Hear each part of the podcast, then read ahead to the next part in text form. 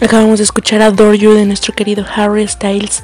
Y ahora sí, amigos, vamos a empezar con nuestra sección Te la cuento. Si no saben de qué se trata esta sección, básicamente hablamos de un libro que nos comentó un seguidor hace 8 días y lo leemos y nos basamos en 5 puntos para dar nuestra referencia, nuestro punto de vista sobre él.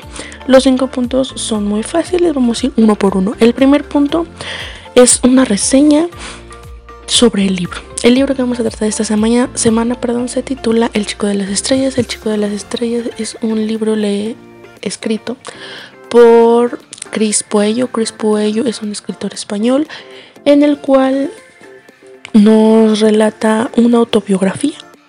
En el libro El chico de las estrellas, esta autobiografía cuenta de la infancia de nuestro escritor, de cómo ha sido en casa, de cómo fue en la escuela, de cómo están estas historias de la superación de los miedos, de cómo puede enfrentar estas cosas, de cómo le cuesta decir las cosas, actuar, hablar, el cómo se encierra en sus burbujas, el cómo influye en su vida todas estas personas como lo es su madre, como lo es su abuela, como son los niños de la escuela, nos habla de su primer amor.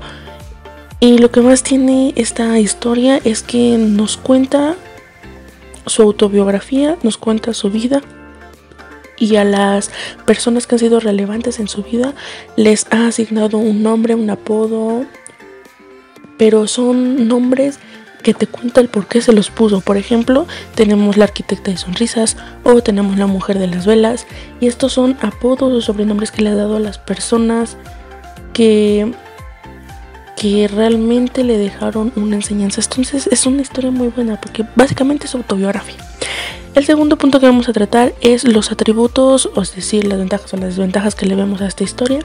La desventaja que yo le veo es más que su, su redacción, es esto, esta lista de acotaciones que necesitamos porque nos revuelve un poquito por lo mismo que les acabo de contar, que les da como sobrenombres o les da apodos a las personas, como la arquitecta de sonrisas, y tú dices quién es la arquitecta de sonrisas, no porque lo lees en un capítulo y todo bien, todo chévere, pero sigues con la historia y te la menciona dos capítulos después y pues a ti ya se te olvidó quién es la arquitecta de sonrisas, ¿no? Entonces sí necesitan como que un poquito de acotaciones y muchísima lectura de comprensión como para tener en cuenta todos y cada uno de estos puntos que él nos va tratando, ¿no? Y una ventaja que le vería es que es una historia muy digerible a pesar de la redacción que tiene que lo lo hace como redactando como en forma de poesía, como en forma de de, de, de que necesita mucha concentración, básicamente.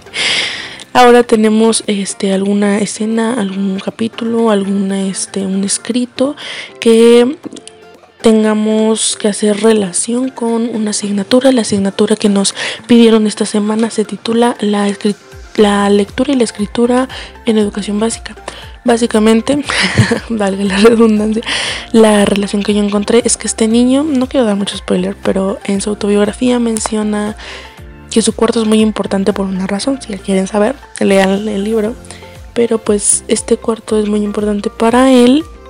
Y en él logra transportarse como a otros espacios, se va de aquí, no está en la realidad, se encierra en su burbuja porque quiere salir de los problemas que hay en casa, no quiere estar con los adultos, de que pasan tales cosas con las personas con las que convive, con las que vive. Entonces es está padre porque yo siento que a la hora de escribir o de estar leyendo algún tipo de historia que realmente te llama la atención, te adentras tanto en ella que te vas de aquí, te vas de la realidad y estás escribiendo tan bonito que tú piensas que estás en la historia. Entonces está muy muy bueno y es la relación que yo encuentro con la asignatura. En cuarto lugar tenemos eh, la crítica, la reflexión, el punto de vista que yo tengo con base en la lectura, si realmente es la apropiada para el público. Yo siento que va dirigido para evidentemente un público juvenil, pero yo apuesto más que va dirigido para unos 13, 14, más bien 14, 15 añitos, por ahí, de ahí para arriba todo bien. Entonces esa sería como que el rango de edad para arriba que yo veo que sería la lectura apropiada, que realmente te, te llama la atención y que está muy buena para esa edad. Y por último, este libro podría ayudar a fomentar la lectura, claramente que sí.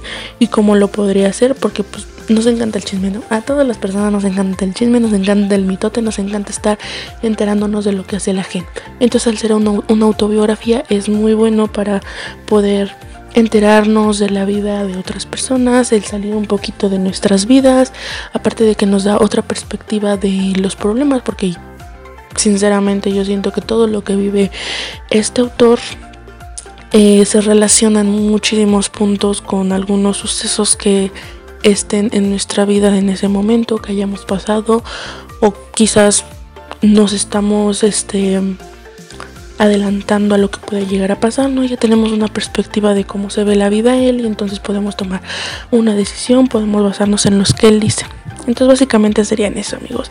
Esa es nuestra reseña del día de hoy de nuestra sección Te la cuento.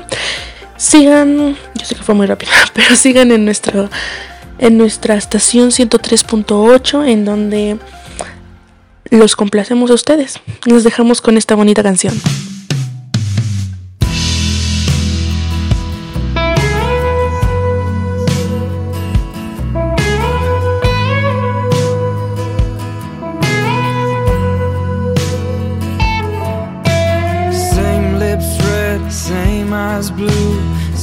White shirt, couple more tattoos. But it's not you, and it's not me.